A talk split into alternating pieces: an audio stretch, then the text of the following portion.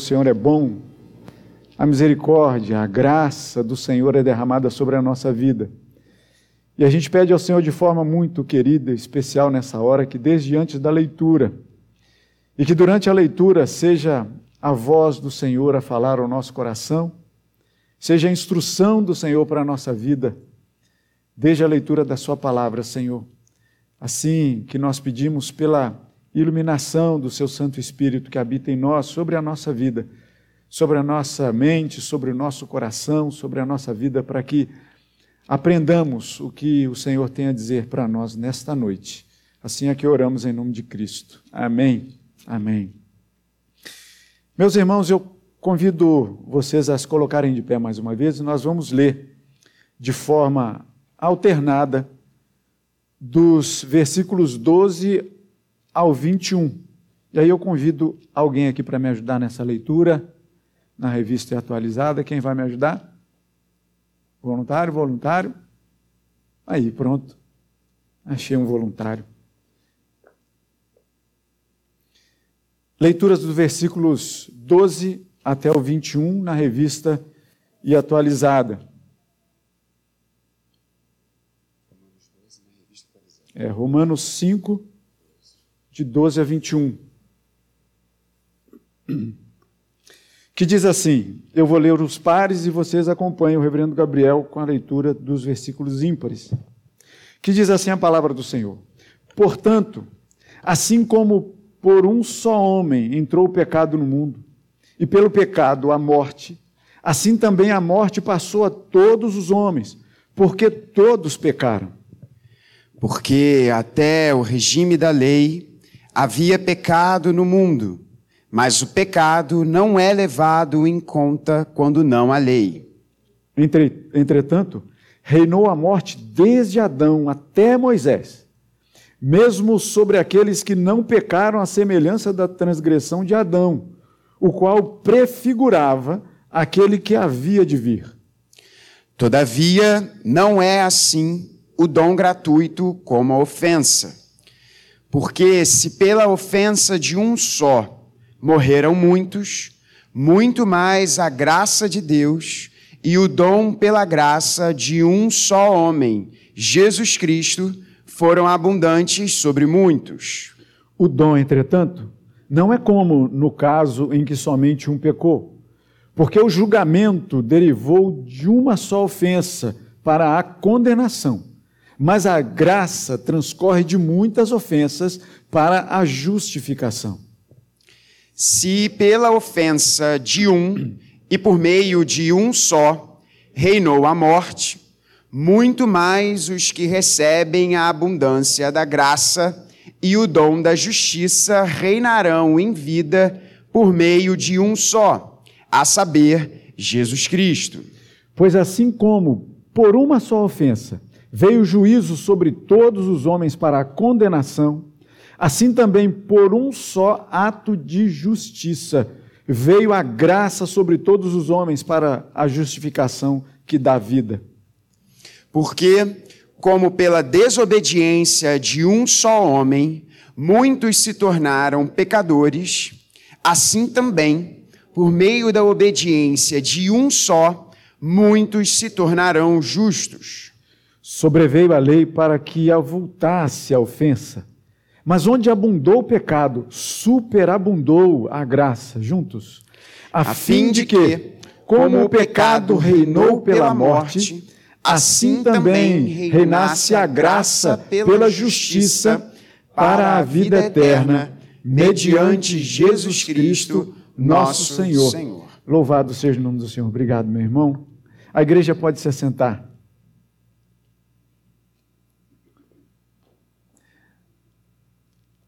Eu não sei se você já ouviu um hino lindo que a gente que a gente canta e que diz assim: Maravilhosa graça, maior que o meu pecar. Se você souber como poder cantá-la, como hei de começar. Lembram desse hino? É lindíssimo, né? E a gente canta em uma parte desse hino vai dizer uma coisa que o reverendo Gabriel conversava comigo aqui um pouquinho de tempo que o hino diz assim: que a graça de Deus é maior do que a minha vida inútil.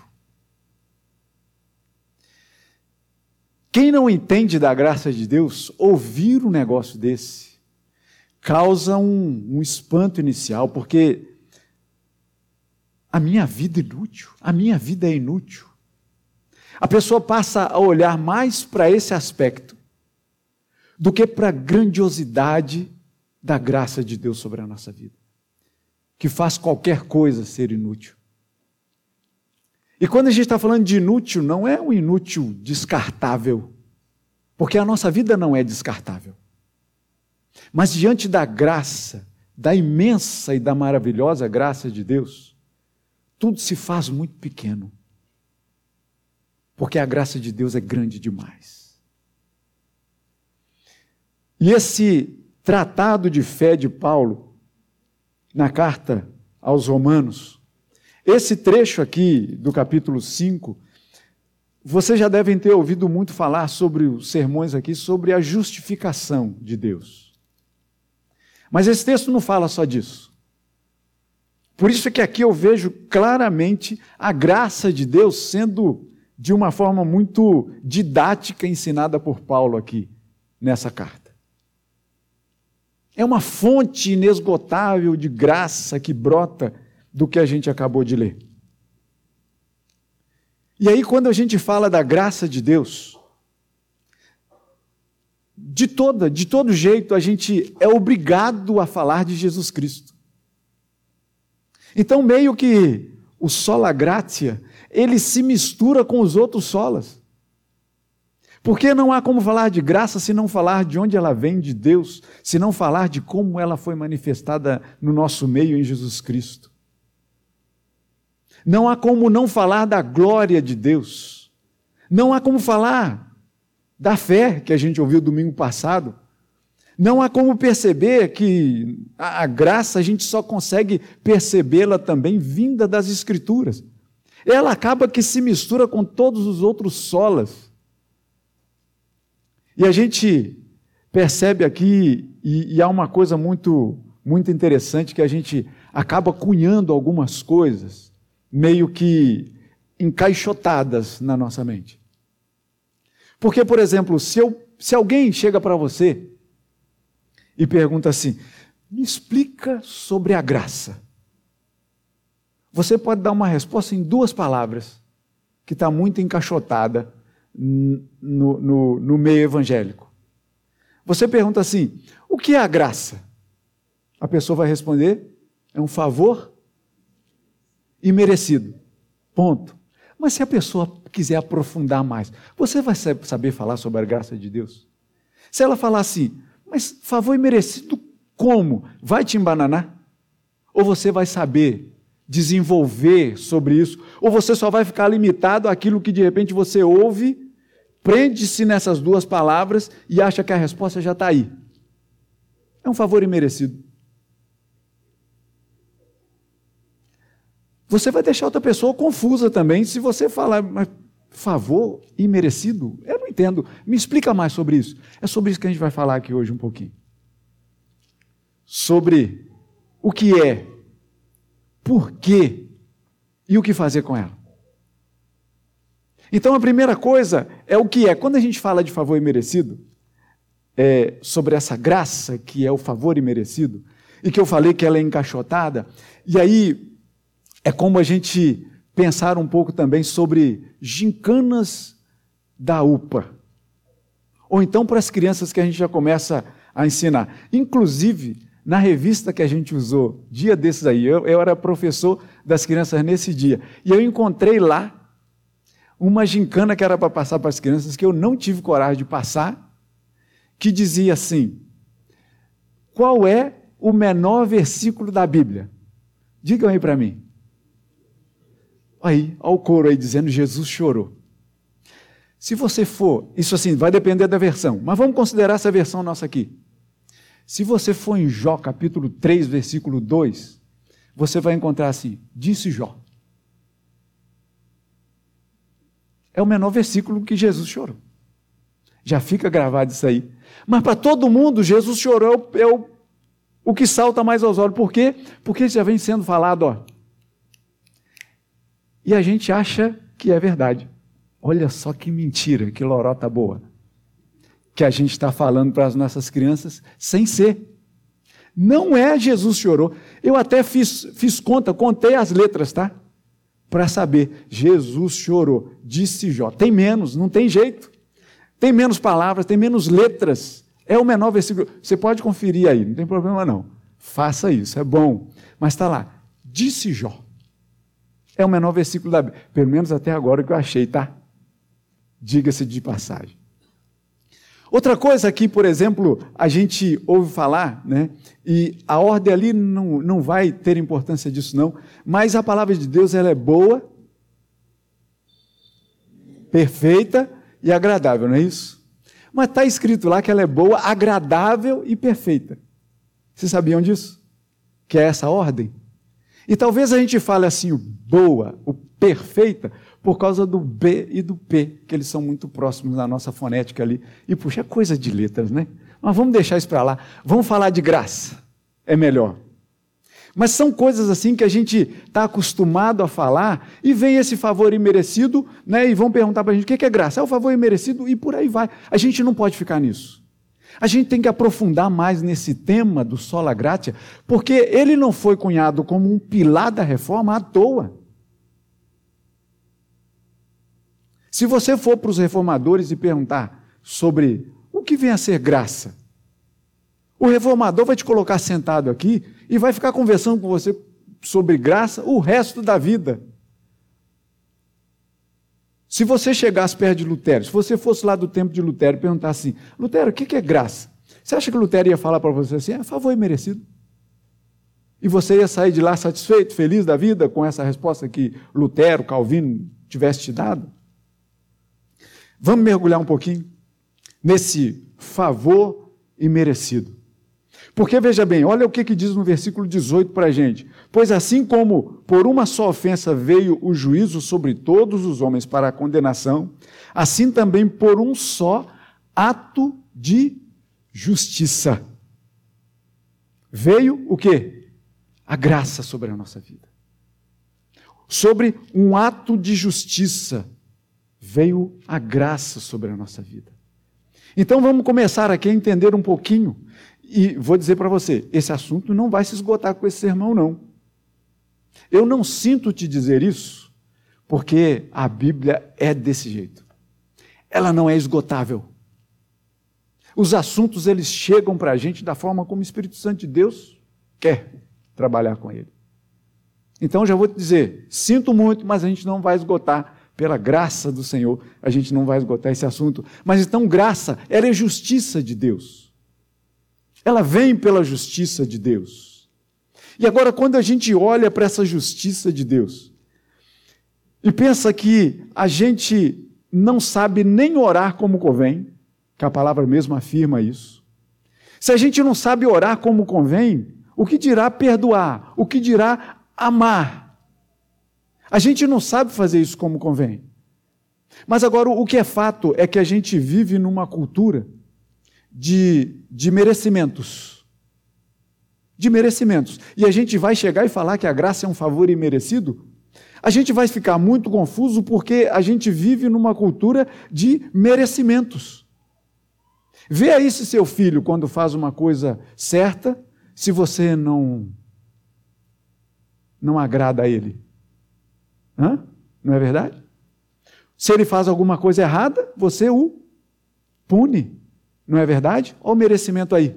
Fez coisa certa, fez coisa boa, fez coisa positiva, certa, correta, ganha um bônus, um prêmio, um presente. Fez uma coisa ruim, ganha o quê? O castigo. Não é esse, essa questão de merecimento que a gente vive a, vive a vida inteira nele? Atos de merecimento? Por isso que a graça é tão complicada inicialmente da gente entender e a gente precisa mergulhar nessa graça, justamente porque o reverendo Gabriel estava falando aqui quando eu falei com ele assim, ó, vou pregar em sola gratia hoje. Ele falou assim, cara, esse é um assunto assim dos mais complicados da gente entender. Porque justamente a gente vive nessa questão de merecimento. E aí, quando a gente fala do ato de justiça de Deus, a gente vai perceber que, é, então a gente entende que antes mesmo da gente pedir perdão a Deus, a graça já chegou. É um favor que nos chega sem a gente ser merecedor desse favor de Deus. Mas então, peraí. Se na vida eu só ganho um favor, um prêmio, quando eu faço uma coisa boa, como que pode eu, sendo um pecador miserável, eu receber um prêmio por isso? É porque o ato de justiça não é nosso, não é humano, é de Deus. Somente Deus é que derrama a sua maravilhosa graça sobre a nossa vida inútil. Porque, veja bem, o prêmio de Deus através da graça, ele não nos vem pelos nossos atos, pelo que fazemos. Apesar de muita gente, hoje eu conversava sobre sola gratia, hoje lá na escola dominical, lá na Igreja Presbiteriana de Olaria, que eu preguei lá hoje de manhã. E justamente falava sobre essa questão do sola gratia. E a gente vem numa, numa cultura católico-romana muito presente na nossa vida ainda. E que é muito comum e, entendível isso, porque, porque, veja bem, a reforma protestante o, o Brasil tinha 17 anos de descoberto. O que, que tinha aqui no Brasil, além de mato, de índio e de uns exploradores portugueses? O que, que tinha em 17 anos? Nada. Quando o Brasil tinha 17 anos de descoberto, descoberta, enfim, não vamos tratar disso aqui, mas em 17 anos, o povo lá na Europa estava discutindo teologia falando sobre graça, pregando lá 95 teses na porta da Catedral de Wittenberg. Estavam discutindo teologia. E a gente aqui andando no meio do mato, com praias belíssimas. E aí, quando a gente percebe que a gente não faz nada por merecer, mas mesmo assim Deus chega com Sua graça sobre a nossa vida, como pode isso? Como que a gente vai entender essa questão? É dificílimo. Porque a gente está nessa, nessa cultura de merecimento. Inclusive, um, um dos pilares da reforma, falando sobre graça, vai dizer o seguinte: que existia na igreja da época, que não era considerada católica ou apostólica romana, era a igreja só, que era lá no tempo da reforma, igreja. A igreja ela tinha três pontos aí, considerando a nossa relação, do, a relação do ser humano com Deus, dizendo que a gente era tão merecedor de determinada graça pelo que a gente era, que Deus, ele se sentia quase que na obrigação de nos favorecer pelos nossos méritos. Uma outra forma era dizer assim: olha, como eu faço boas ações, boas obras, como eu dou muita cesta básica, como eu ajudo instituições, como eu faço, como eu faço que aconteça, Deus também, ele é meio que obrigado a me abençoar, a derramar sua graça sobre mim por causa das boas coisas que eu faço. E uma terceira vertente era o tal do superrogatório, né? Era que os entes queridos que morriam e que ficavam ali no estágio ali do, do purgatório, que não iam para o céu, e ficavam ali esperando é, graça chegar, porque eles não tinham conseguido mérito suficiente para subir direto para o céu, eles rogavam que as bênçãos, as, os méritos que sobravam pelos santos, né? Imagina São Paulo. São Paulo era igual aquele Elon Musk ganha dinheiro, mas não tem como gastar tudo. Aí está fazendo foguete para a lua, esses troços tudo aí. Aí, como ele não, não tem, então Paulo ganhava tanta graça, era merecedor de tanta graça, que não tinha para gastar.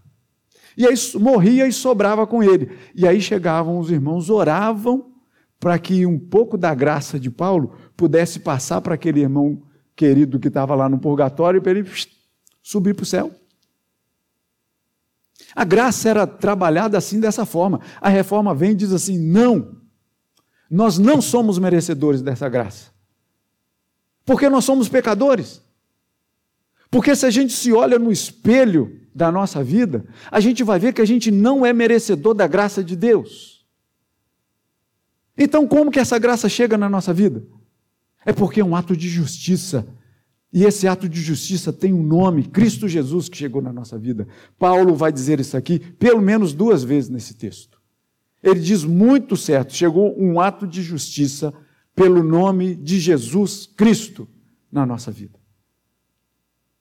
Porque a graça já seria boa demais se ela só vencesse o pecado humano. Mas esse ato de justiça leva a graça para um patamar maior ainda, que nos oferece a vida eterna. A abertura do capítulo 5 de Paulo aos Romanos vai dizer que, justificados mediante a fé, temos paz com Deus por meio de Jesus Cristo e vai dizer assim, ó, por intermédio de quem obtivemos igualmente acesso pela fé a essa graça na qual estamos firmes e nos gloriamos na esperança da glória de Deus, não nos nossos próprios méritos. Porque não temos, somos pecadores, somos errados. Como o, o, o, a carta do versículo 12 começa dizendo aqui: porque se Adão pecou, somos todos pecadores, herança desse pecado. Como receber algum mérito? Como receber algum favor se nós não temos mérito algum? Mas Deus, na sua infinita bondade e misericórdia, Ele derrama a sua graça sobre nós. Entende o que é esse favor imerecido? A gente não merece carinho nenhum, afago nenhum de Deus. Mas mesmo assim Ele faz. É graça. É favor imerecido. Se a justiça de Deus é como se nós. Quando, quando a gente fala, né, e o versículo 18 está dizendo aqui, né, que a graça veio nós por um só ato de justiça. Por um só ato de justiça. E quando a gente, então, falando de justiça, a gente pensa aí, pensa aí num tribunal. Pensa aí lá no banco dos réus. Do nosso tribunal de vida. Quem é que é para estar tá no banco dos réus? Eu e você. Mas só que quando a gente chega lá no tribunal, o banco dos réus já está ocupado. Por quem? Por Jesus Cristo. Mas a gente olha assim e pensa, mas sou eu que, que preciso estar lá naquele banco dos réus. Porque eu, eu que sou errado nessa história. Mas ele está ocupado. E o detalhe é que a gente não move um dedo, uma palha, para tomar o nosso lugar. Mas pela graça de Deus, o Senhor Jesus também não se arrepende de estar ali. E não move uma palha para sair dali. Porque ele sabia o ato de justiça que tinha que cumprir no nosso lugar. Então, se Jesus Cristo está lá no lugar onde nós deveríamos estar, a gente consegue entender por que a graça chega na nossa vida. A gente consegue entender por que que a gente tem esse favor que não merecemos. Porque Cristo toma o pecado que estava sobre os nossos ombros, toma sobre os ombros dele. E é o que diz aí no versículo de número 19, dizendo: Porque, como pela desobediência de um só homem, eu falei capítulo, versículo, versículo, né? Porque como pela desobediência de um só homem muitos se tornaram pecadores, assim também por um meio da obediência de um só, muitos se tornarão justos. Cristo Jesus é o nome desse ato de justiça que chega na nossa vida. Isso é favor imerecido. Agora, por que que essa graça nos chega? E a gente vê no versículo de número 12, porque estávamos encharcados de pecado, no mundo cheio de pecado, a nossa vida transbordando morte por todos os poros, porque o pecado traz a morte. A gente então respirando e transpirando o pecado, quando a gente chega então no versículo de número 17, que diz que se pela ofensa de um e por meio de um só reinou a morte, muito mais os que recebem a abundância da graça e o dom da justiça reinarão em vida por meio de um só, a saber, Jesus Cristo. A graça nos chega por Jesus Cristo. E por que a graça nos chega? Porque Paulo vai escrever aos Efésios dizendo assim: porque nós estávamos mortos nos nossos delitos e pecados. A graça só não perdoa os nossos pecados, mas ela nos dá esperança da vida eterna em Cristo Jesus, o nosso Senhor. Por isso é que essa graça chega na nossa vida. Essas questões de pecado, de, de humanidade, do, do, de Adão e de Jesus, eu convido você a dar uma olhada lá na nossa série de Romanos. Porque no, nesse texto aqui, nesse texto aqui que a gente leu, Reverendo Gabriel pregou um sermão lá na série de Romanos. Isso tem seis anos, foi em 2017. Junho de 2017. Onde ele pregou dois homens e duas humanidades. Dá uma olhadinha lá. Eu tive que ir lá para poder beber um pouquinho lá da, daquele sermão de seis anos. A série de Romanos parece que foi ontem, né? Que acabou ontem. Acabou ontem mesmo, mas durou para caramba. Em 2017, a gente estava estudando Romanos. E ficamos o quê? Quatro anos, foi isso? Quase quatro anos estudando Romanos. Mas está lá. Dá uma olhadinha lá que você vai, vai entender muito bem, esmiuçadozinha essa questão de Adão e Cristo, dois homens, duas humanidades. Uma delícia de sermão de você ouvir. Mas por que chegou até nós? Porque Deus, o nosso Criador, nos quer com Ele. Hoje, lá na igreja de olaria foi, foi uma, uma coisa assim que me tocou muito o coração. Porque na hora da contrição, o diácono foi chamado para orar. E ele orou, logicamente, né, pelo que a Pete pontuou aqui agora, que a gente recebe o quê? Você liga o jornal hoje, você liga a televisão, você abre a rede social, você encontra o quê? Guerra. Né? Já não bastava a guerra da, da Rússia e Ucrânia, agora Israel, Palestina, faixa de Gaza, aquela bagunça toda lá, gente morrendo, desculpa, gente morrendo para tudo quanto é lugar. É, dá dá uma, uma dor muito forte você se imaginar num lugar em que você toca um, um alarme de bomba chegando, você não sabe onde é que vai cair. É isso. Eu ia falar que não é humano, não. É humano. É do humano caído na desgraça do pecado. E a oração do irmão lá assim, me, me, me deixou profundamente feliz. Que ele orou pelos inocentes que estão lá naquele lugar. Mas ele orou pelos culpados também. Para que a graça de Deus chegasse no coração dos culpados daquela guerra. Porque eles também precisam da, gra da graça de Deus. Eles também precisam do perdão de Deus. Eles precisam da presença de Deus na vida dele, da vida deles. Não tem como a gente ficar pensando só nos pobres coitados dos inocentes que estão lá, das crianças e tudo mais. Logicamente que isso toca muito fundo a gente. Mas a gente tem que orar por aqueles desgraçados, que eles recebam a graça. Porque precisa. Eles precisam da graça de Deus. Porque sem a graça de Deus, nós estamos nas mesmas condições deles, desgraçados. Essa palavra parece um palavrão, né? Mas só está dizendo que é sem a graça. É isso que eu estou querendo dizer. Mas estou querendo realmente impactar. Para que a gente justamente pense nisso, meus irmãos. Estar sem a graça de Deus, nós estamos totalmente perdidos. Para poder impactar, dizendo assim: nós não merecemos a graça de Deus, mas o Senhor Deus derrama sua graça sobre nós. É favor imerecido.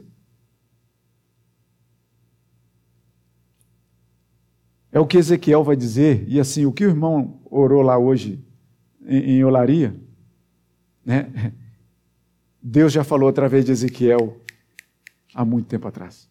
Capítulo 18 de Ezequiel que vai dizer ali do, do, dos pais que pecaram, certo? Vai para os filhos, uvas verdes que mancham os dentes e tudo mais. E Jesus vai e, e Deus vai dizer assim por boca de Ezequiel: O Senhor não tem prazer na morte do ímpio. O Senhor não tem prazer na morte de ninguém. Que então ele se converta e que viva. Porque o Senhor não tem prazer na morte de ninguém. Duas vezes o profeta repete isso. O Senhor não tem prazer na morte de ninguém.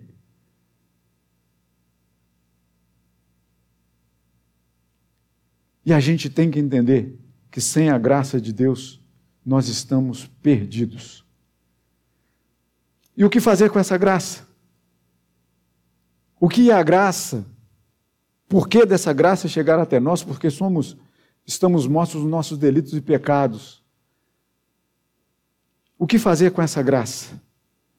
O capítulo de, o versículo de número 20 vai dizer que a, a graça, a, a lei veio justamente para poder dizer assim: olha, vocês realmente são pecadores.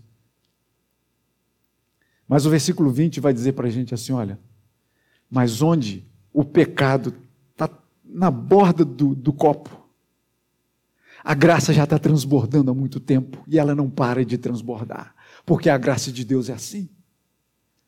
É onde vai dizer que onde abundou o pecado, a graça superabundou. Onde o pecado está deixando o copo um pouco cheio ali, a graça de Deus já está transbordando muito antes, está inundando a mesa, está inundando o lugar.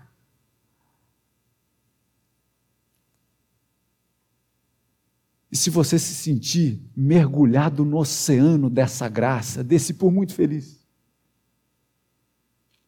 Porque você pode pensar o que, que eu vou fazer com essa graça? Porque aparentemente ela não é palpável, né? A graça é palpável? A gente consegue pegar em graça? Olha, a graça aqui. Teve um negócio desse grupo de louvor, né? Segura ali. Tá. Numa igreja pentecostal que um dia, há muitos anos, o grupo de louvor foi. E isso ficou marcado porque o, o pastor lá do, da comunidade, ele. Segura ali, olha o perdão ali, segura, olha uma miscelânea, né? Não foi grupo de louvor. O grupo de louvor das antigas sabe disso aí. Mas aparentemente ela não é palpável. Mas através de nós ela vai se tornar palpável sim. Sabe por quê? Porque se nós não somos merecedores dessa graça, se Deus poderia, com todo o direito que Ele tem, virar as costas para a gente. Ele não vira. Ele derrama, ele derrama abundantemente a graça sobre a nossa vida, apesar de nós. Apesar de nós. O Senhor nos ama acima de toda medida e derrama a sua graça sobre a nossa vida. E aí, o que, que a gente faz então com isso que a gente recebe? A gente responde com atos de justiça aqui onde a gente vive. Vocês já ouviram falar daquela história? Porque veja se não é um comparativo bom da gente entender. Porque se a gente vive nessa questão de mérito nessa vida, faz o bem, recebe prêmio, faz o mal, recebe castigo. Então, se diante de Deus a gente que é mal, a graça vem e nos inunda para poder nos lavar e nos limpar desse mal, a gente consegue entender que a palavra, quando diz para a gente assim: olha só, sabe aquela pessoa que você tem uma rusga dela? Eu espero que você não tenha de ninguém. Mas sabe assim, se de repente vem aquela pessoa que te machucou e você fala assim: puxa, não quero nem ver aquela pessoa na minha frente, nem do meu lado. O Senhor vai falar assim: se essa pessoa tiver fome, dá de comer. Se ela tiver sede, dá de beber.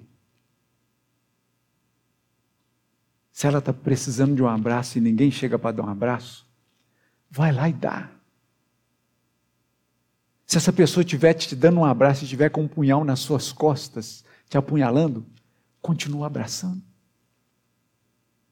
Porque é assim que Deus fez por nós.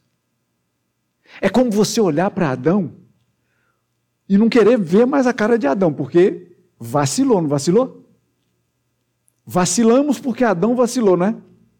Você olhar para Adão e falar: Não quero ver mais a sua cara, Adão.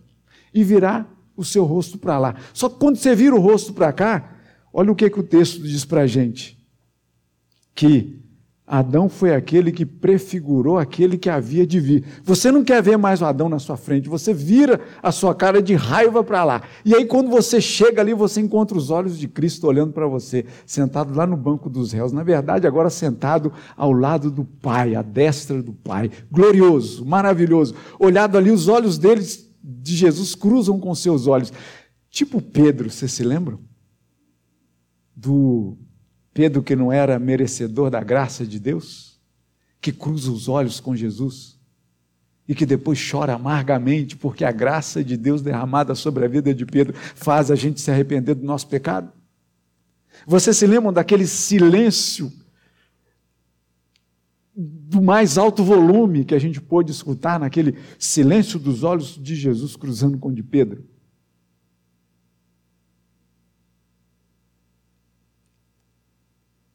E aí, quando a gente nota aquele olhar de Cristo para a gente também,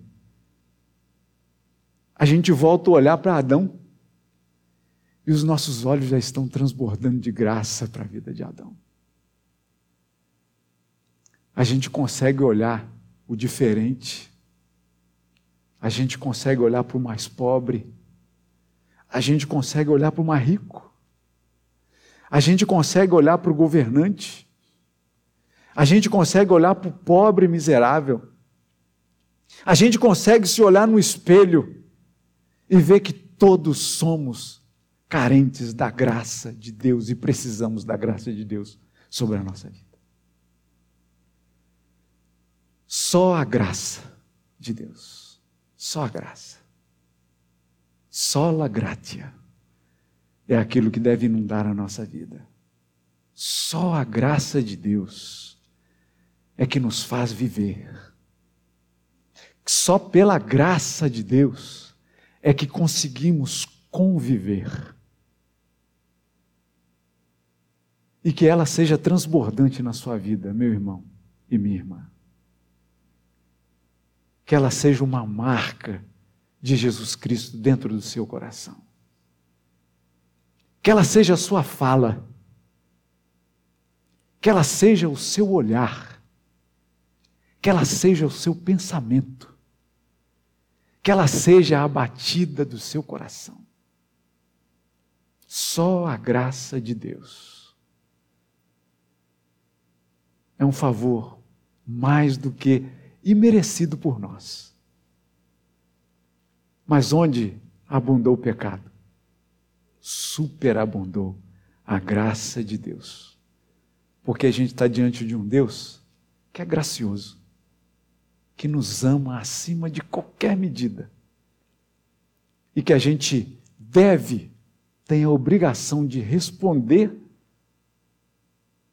com atitudes, não para receber a graça de Deus, porque ela já está na nossa frente há muito tempo, mas como uma resposta a essa graça que nos já chegou em Cristo Jesus.